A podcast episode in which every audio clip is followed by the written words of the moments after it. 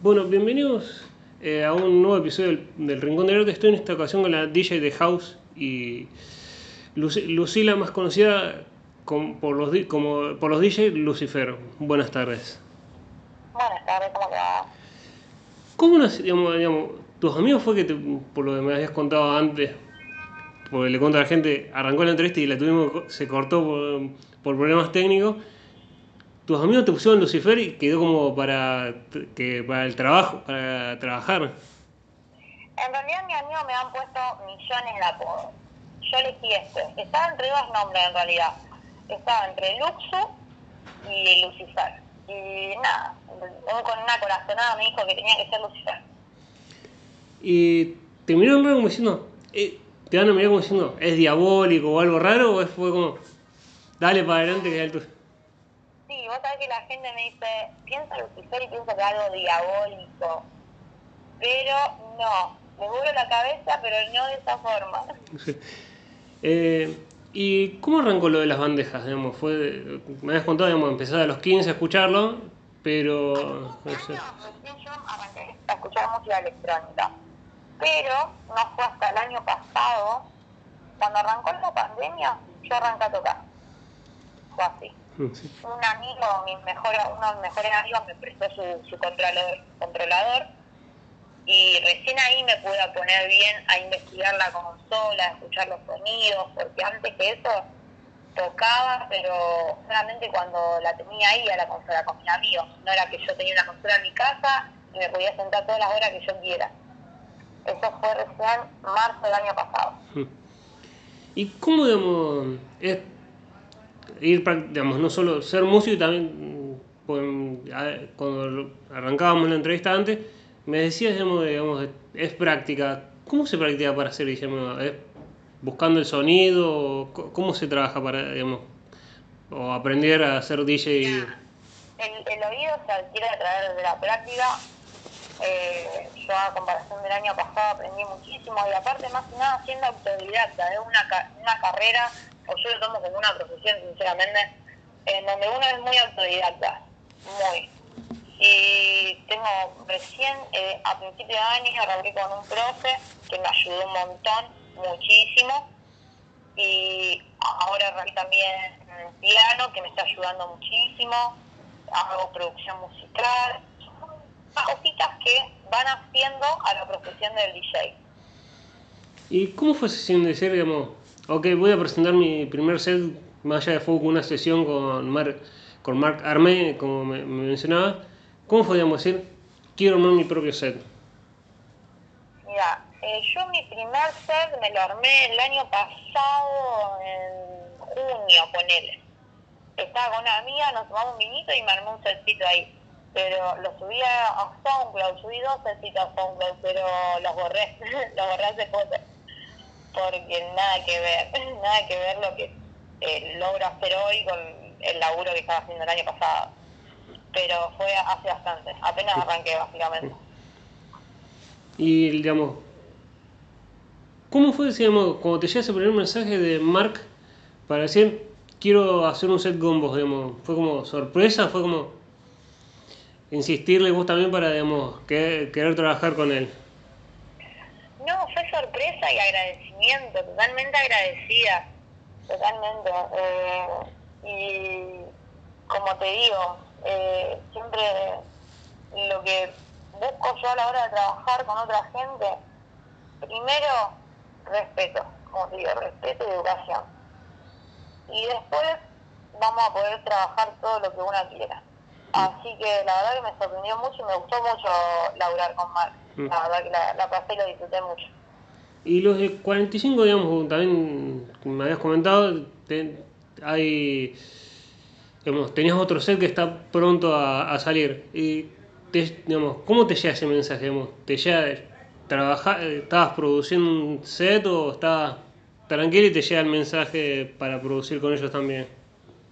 Ellos, eh, fue así, yo tengo acá un amigo que me recomendó, él, él, él me recom- a, a él, le habló a ellos y me recomendó, ahí va. y después ahí me llega mensajito, o sea, yo ya tenía una idea de que pues podría ser que, me estuvieran por mandar un mensajito. Y lo hicieron. Y nuevamente totalmente agradecida. ¿Y qué, qué diferencia el género house de, digamos, en, en, en, digamos, en melodías o en qué diferencia el house a otros géneros? Puede ser el tech o el, o no sé, o el trance o otro género, digamos, decir, este es un tema de house. Bien, cuando yo sé que es un tema de house, me doy cuenta porque los BPM no son muy altos, o no por lo menos a los BPM que yo suelo tocar, que son 127 por ahí. Eh, un tema de house, o el house que a mí me gusta, siempre en 124, es como más tranquilo, las melodías son alegres, hay vocales, es un poco de todo.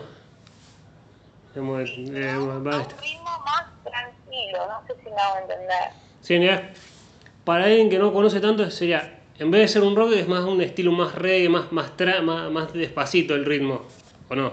Claro, claro, para quien no entiende es muy buena comparación. Sí. Y ¿cómo, digamos, qué el, ¿Cómo ves la fama, digamos, de esto que tienen las fiestas electrónicas? Decir, nada, eh, más allá de esa construcción periodística o no sé quién fue, cómo fue la creación, de toda esa mala fama por las drogas y todo, todo lo malo que se le ve a la música electrónica. ¿Por qué? No, ¿cómo lo ves vos toda esa creación, digamos, toda esa creación periodística o no sé cómo salió, eh, toda esa... A mí la verdad que me apena mucho porque se deja de lado lo importante que es la música. Acá nosotros, las personas que, que van, yo creo, o por lo menos en su mayoría, vamos por, por la música, por la conexión, por bailar, por ese momento que, que nos hace pasar, básicamente.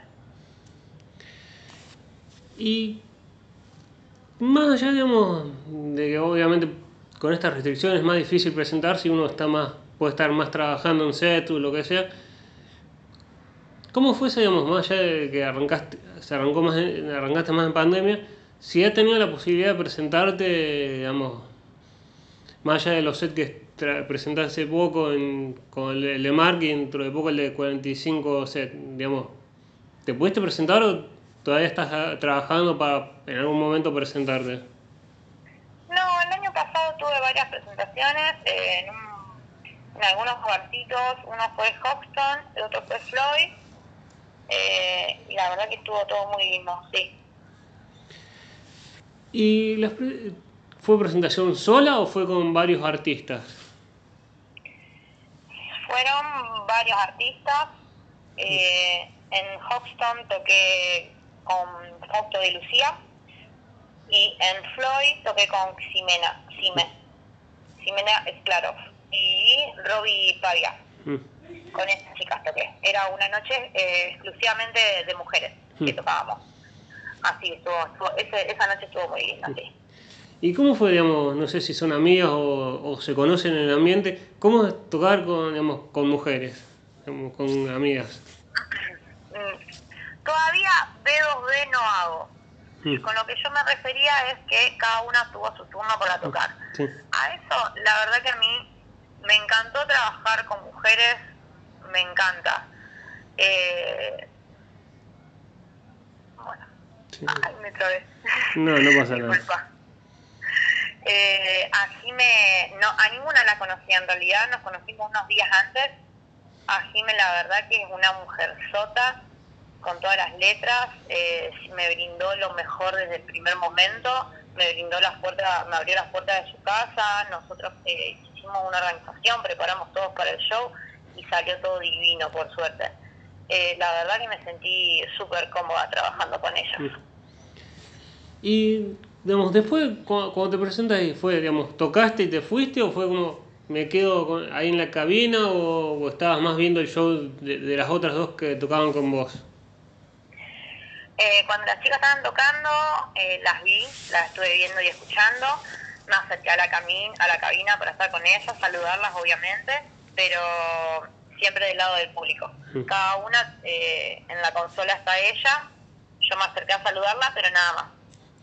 fue como, te saludo, pero no, no te molesto porque cada uno respeta el, trabajo del otro. Sí, yo, yo por lo menos me manejo así, mm. cada uno con su tiempo. Y...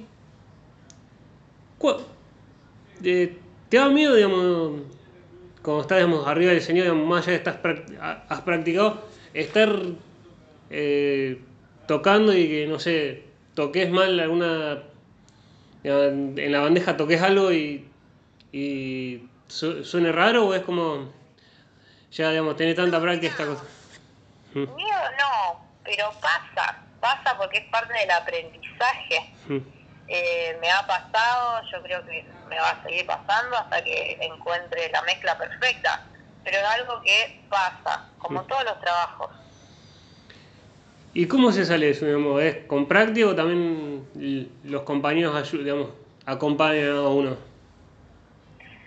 Es, es práctica y también eh, tiene que ver mucho la preparación previa.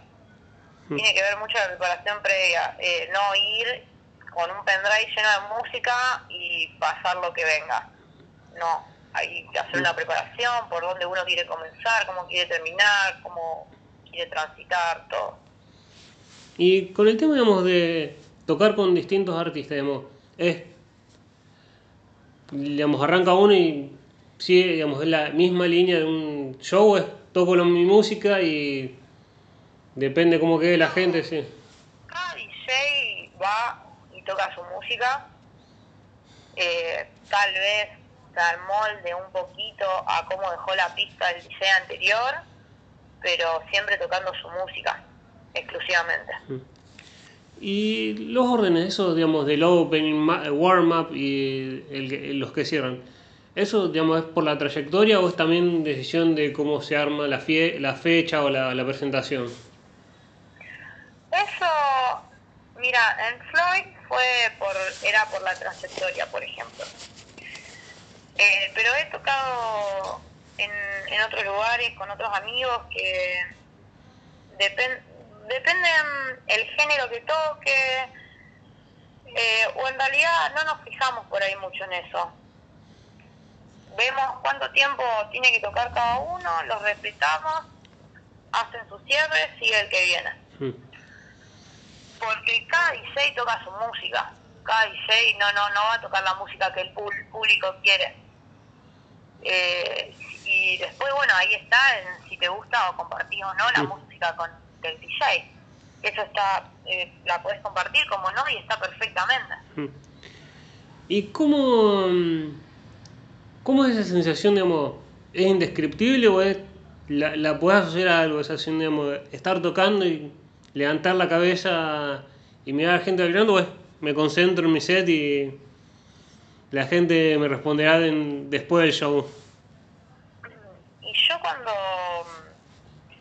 cuando tengo esas sensaciones, generalmente, o lo que yo siento yo es eh, toda la energía que el público me está transmitiendo, eh, yo la tengo que volcar en la, en la consola, o por lo menos la, levanto la vista, veo el público que me está tirando toda la positiva y eso a mí me motiva a, más, a seguir. Y, es una sensación de pura felicidad, básicamente.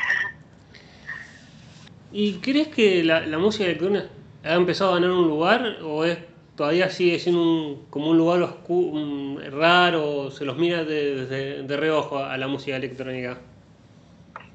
Mira, para, pasa que para mí es de lo más común la música electrónica. Mm. Eh, como te digo, se trata de música, no se trata del ambiente, porque en el ambiente hay personas buenas como personas malas, en todo tipo de ambiente. Eh, se trata de la música acá exclusivamente se trata de la música, de la música, de compartir, de transmitir, de conectarse. ¿Y crees que, digamos, eh, que te llamen para hacer un set de una hora con, digamos, junto a mi Omar, que los de 45, ¿crees que te sirve para crecer o es también, digamos, son pasos que tiene que hacer uno para llegar, no sé, a tocar una Tomorrowland o una fiesta de las grandes? Es que justamente eso es crecer, pasito tras pasito. Eh, sí, te, ayuda porque, como te dije, te ponen un, eh, te ponen un papel profesional, tenés que ser serio responsable y, y tratar, va, yo por lo menos trato de hacer un buen producto, por así decirlo. Y, Así que sí, La, la respuesta es sí, te ayuda a profesionalizarte y a seguir creciendo. ¿Y cómo, digamos, es empezar a tomar más profesional? ¿Es difícil o es como, ok, esto se volvió más, más serio de lo que, que uno pensaba al principio? Y mira, a lo largo del tiempo uno va a ir, o yo por lo menos estoy aprendiendo cada vez más y más y estoy avanzando lo que estoy aprendiendo, básicamente. Me, me, tra- me estoy tratando de interiorizar lo más posible justamente para poder lograr las mezclas que una quiere. ¿Y crees que el rol de la mujer, digamos, el rol, o las, las artistas mujeres DJ o también en otros géneros, ha empezado a crecer, digamos, o es algo de- son ah, privilegiadas las que empiezan a aparecer en los, di- las DJ y to- en todos los otros géneros? No, privilegiada no. Eh, está, se está arrancando a crecer. Ahora está arrancando a crecer más que nunca. La verdad que a mí me encantaría cruzarme con muchísimas más mujeres en la cabina porque lamentablemente siempre estamos rodeadas de hombres. Hay hombres, el que te alquila la consola es un hombre, eh, los sonidistas son hombres, los chicos que están detrás de cámara son hombres, así que hay que más que nada eh, ser tener un carácter fuerte a la hora de estar atrás de la consola y hacer valer el lugar de uno, el lugar y el tiempo de uno. Así que todas las chicas que quieran arrancar o tengan dudas, sí, chicas, arranquen. Las quiero ver, las quiero escuchar y quiero que estén conmigo tocando al lado mío. Eh, ¿Y cómo es eh, eh, tocar, digamos, en Villa Bernardo Alves o no sé si has tenido que tocar fuera de Rosario porque en- ya, fue, fuera de tu ciudad para, digamos, eh, ir haciéndote conocida o te llaman también de ahí en tu ciudad? De mi ciudad toqué en un barcito acá una vez, sí, hace un par de meses, se llama Good, una cervecería, y estuvo re lindo, estuvo re lindo, sí, la verdad que, bueno, con todas las, las fechitas que te fui nombrando, justamente me ayudaron un montón a seguir creciendo. Es como ver que también un poco esa buena onda, es eh, un poco en la, en la música electrónica o en la música, digamos, de apoyar al, al que quiere crecer para, digamos, no es uno o el otro, sino somos todos y el que elige es el, el- el espectador. Somos absolutamente todos, esta cultura la armamos entre todos. Acá en Rosario hay cada artista de la puta madre. La verdad que yo sigo a, a varios artistas de acá en Rosario. Eh, por ejemplo, ahora en este momento me gusta mucho el sonido que está haciendo Nacho Popa, Gris también. Eh, ellos, por ejemplo, son unos ejemplos de lo que una quiere llegar a hacer algún día. Y con esto, digamos, decías, digamos, había que alguna respetar, cuando decías, digamos, lo de los, que hay muchos hombres en, el, en el, en el- en el género, digamos, o, en el, o en el arte de los DJ, es como hay que tener un poco de personalidad, digamos, decirle, no, no dejarse pasar por arriba, digamos, porque son, yo, porque un- uno es mujer, digamos. Sí, de igual forma, como, como te digo, hay gente buena y hay gente mala. Lo mismo trae la consola, tanto chicos como para chicas. Eh, por suerte me he cruzado con mucha gente, me he cruzado con más gente buenísima que con la gente maleducada, pero sí, me cruzo con gente, o por lo menos lo que me parece a mí, eh, que no que no es tan ubicada y sí, una tiene que pisar un poquito más fuerte para que le, se haga escuchar, se haga valer. ¿Y qué importancia le ve a las redes sociales para, para hacerse, eh, hacerse uno conocido? ¿Son, ¿Son herramientas de ayuda o, o te pueden terminar enterrando? Eh, a mí la verdad que la uso, lo uso mucho, o por lo menos lo que yo trato de hacer a través de las redes sociales es transmitirles a, a la gente que elige escucharme mi proceso, mi, mi progreso. Les voy mostrando todo lo que voy haciendo y creo que eso se, los transmito y a, eso le- a ellos les llega y, a su vez eso me demuestran su apoyo. Así que con respecto a las redes sociales yo las reuso y me llega muchísimo su apoyo y la verdad que estoy sumamente agradecida. ¿Y te ha sorprendido digamos, algún lugar que te haya querido contratar para, para hacer una fecha o es como todavía estoy de a poquito creciendo y agarro lo que, lo que venga? En este momento eh, tiene un valor mi trabajo porque me está costando muchísimo eh, dinero, tiempo y constancia eh, esta carrera. Así que yo hoy en día sí considero que mi laburo vale. Hmm. Y cuando, digamos, cuando decidiste arrancar con esto digamos, de ser DJ, de tocar, ¿tu familia te, y amigos te apoyaron o terminaron como diciendo, ok, hacelo, pero buscate un laburo más serio, más tradicional, porque de esto no se puede vivir? No, mi papá sí me dijo, ok, pero mi mamá siempre me apoyó, siempre. Mi papá también me apoya, no es que no me apoya, pero viste como vos dijiste, me dijo, ok, fíjate.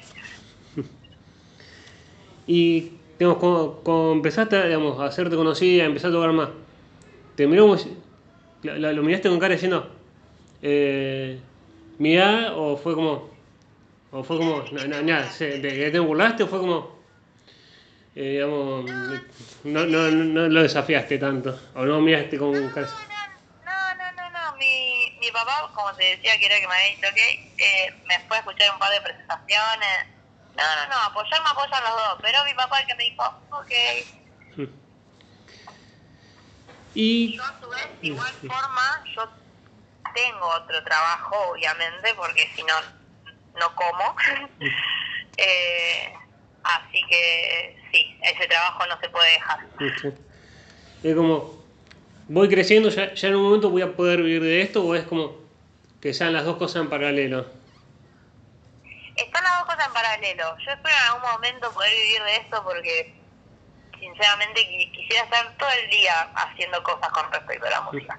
Pero bueno, y, eh, ¿Y te asusta de esto de hacerte conocida y, te empiezan a llamar o es como eh, estoy trabajando y la, y la, gente me empieza a conocer porque me empieza a escuchar?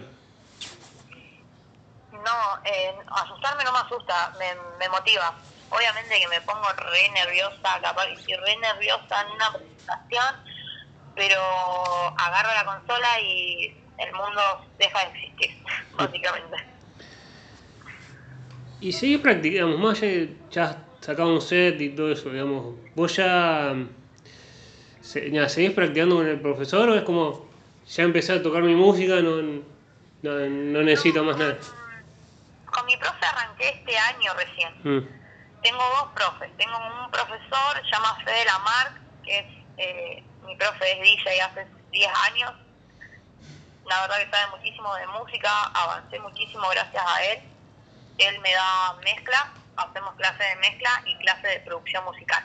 Así que dentro de poco yo espero poder sacar mi primer track. Eh, y ahora también arranqué piano para justamente la producción musical. ¿Cómo decimos? ¿Piano que se puede después combinar con la, en la producción o cómo, o, cómo me, me, me ya, no, no, lo veo o no lo vería yo, no lo veo tan compatible, no soy tanto del mundo. Es compatible. Y mira, más que nada por las melodías, las mm. melodías eh, las formamos con, o por lo menos se forman con pianitos. Yo me compré un pianito hace poco, donde yo en, trabajo con Ableton, el programa que uso para producir es Ableton. Mm. Y le envías un sonido a ese pianito y con las teclas te haces tu ritmo, te haces tu melodía, vos sola. aparte le das más humanización a los tracks, porque realmente están saliendo de, tus manos. ¿Y fue, digamos, lo elegiste vos o fue uno que encontraste por ahí a Fede Lamar, que ha estado, que ha sido entrevistado en este podcast? ¿O cómo lo conociste vos para? A Fede, eh, no, estuve averiguando, estuve, mm, le pregunté a varias personas, a varios amigos que están en la movida de música electrónica y me lo recomendaron. Eh, más o menos yo quería buscar un profesor que sea más o menos del mismo estilo, así que la verdad que estoy recontento. Mm. es un amigo ya, imagínate. ¿Y cómo la mezclamos? ¿Qué es? ¿Mezclar sonidos o armar una... ¿Cómo, digamos? ¿A qué se referí, te referís con esto de mezcla? A mezclar se le dice a tocar la consola, a mezclar un tema y otro. Es más bien, como para que vos te des una idea, nuestro, nuestro trabajo es controlar el sonido de tal forma eh, de que creemos una canción, como vos decís, de una hora. O, por lo, lo que dure el set en realidad, que lo dije, por decir. ¿Y a dónde apuntas ahora, digamos, como dije, digamos, apuntar, no sé, tengo meta, no sé, tocar una tumor o, o tocar por fuera, digamos, por fuera de Rosario y Villanogrables o voy paso a paso? En este momento, este año, ya que no se puede hacer absolutamente nada, me estoy dedicando a estudiar a fondo la música. Pero eh, esperemos que en el veranito ya se pueda hacer algo. Me encantaría tener fechas en varios lugares de la Argentina. La verdad que el público argentino me encanta me encanta, me encantaría tocar en Córdoba, por ejemplo, el público cordobés es alucinante, Entre Ríos, Santa Fe. Eh, el público argentino, lo que dicen muchos artistas, es como tiene otra energía a la a los aparte una conoce el público argentino porque yo estuve ahí porque mm. antes de, de, la pandemia yo no era DJ yo me yo era público así que mm, me encanta el público de la Argentina que van a salir a tocar por todos lados. ¿Y cómo fue ese paso, digamos, decir, ok, es raro el paso, digamos, de estar abajo a estar arriba tocando o es como natural? Eh, es, es raro, es raro, es raro, sí. Mi oído cambió totalmente, la verdad que cuando se vuelvan las fiestas va a ser totalmente nuevo para mí, no voy a escuchar los sets de la misma manera, no no, no, no sé qué va a pasar, la verdad.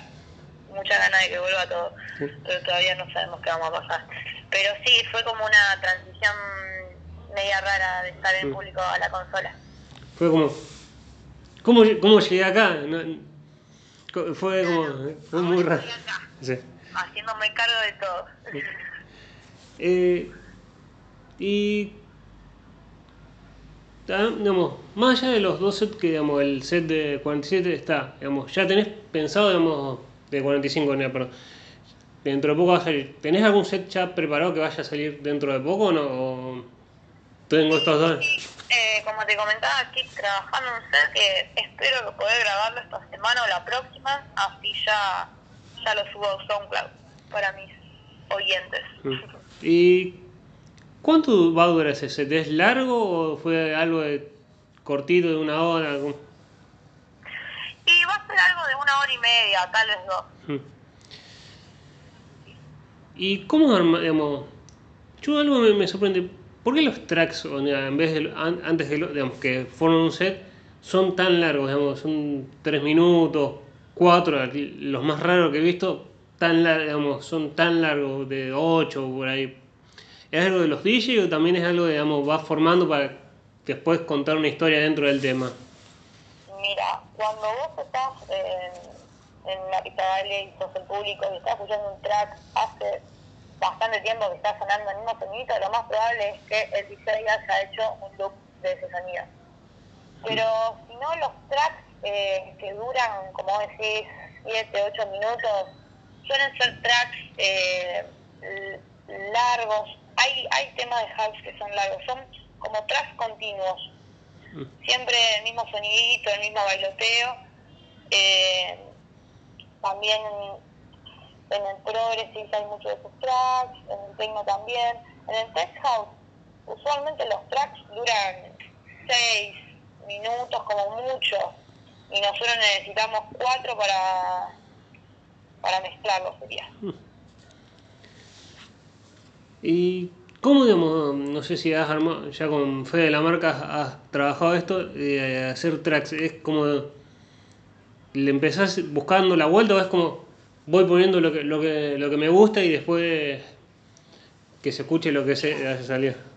Yo cuando arrancaba, sí, hace unos meses, eh, me ponía delante de la compu, veía los sonidos que me gustaban y los metía, pero ahora en este momento me estoy, lo que hago es tomar un track de referencia y tratar de, de más o menos hacer algo parecido. Obviamente de mi estilo, pero tomando un track de referencia, porque el, los tracks tienen que tener un principio, un break, el drop, es difícil, no es tan fácil como parece. Y lo que hablabas de antes, digamos, al principio, cuando arrancamos la entrevista, de los BPM, ¿qué, qué son los, mm, digamos, los BPM y, qué, digamos, qué diferencia tienen los distintos géneros con, con el tema de esto de los BPM?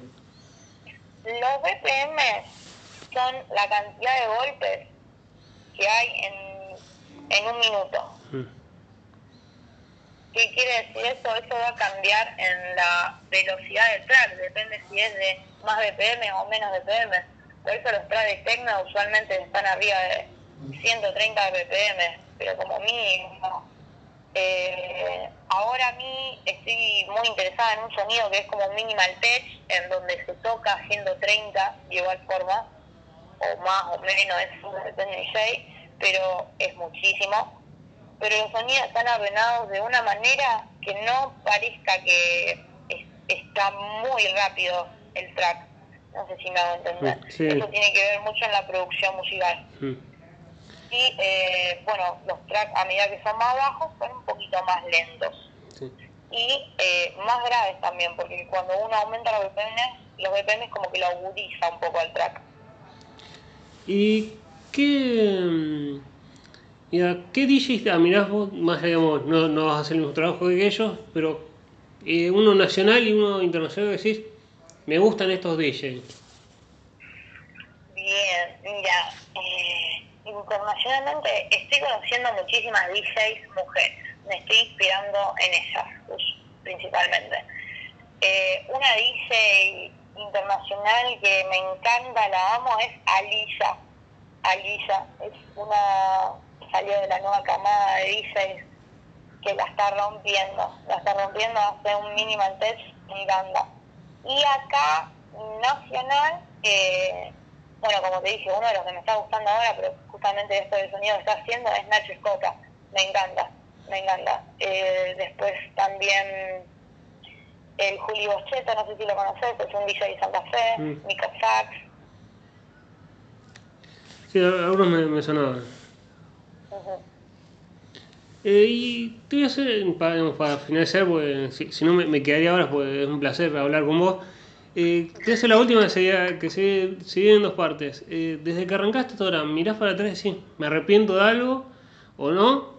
¿Y qué le dirías a alguien, ya sea mujer o hombre, que por algún prejuicio no se, no se anima a tocar o, o no, o por miedo no quiere ser DJ? ¿Qué le dirías vos para que se anime? Mira, de arrepentir no me arrepiento de nada, de nada. Y al que está por empezar le diría que arranque, que empiece, que no la dude más, que deje de perder tiempo, que le dé tranquilo, que equivocarnos, nos equivocamos todos, saltar el plato no, se nos falta a todos, que es cuestión de práctica y que si te gusta y si te apasiona, es re por ahí. Bueno, muchas gracias eh, Lucifer por, por permitirme entrevistarte y por, por, esta, por tu tiempo. No, muchas gracias a vos. Mm.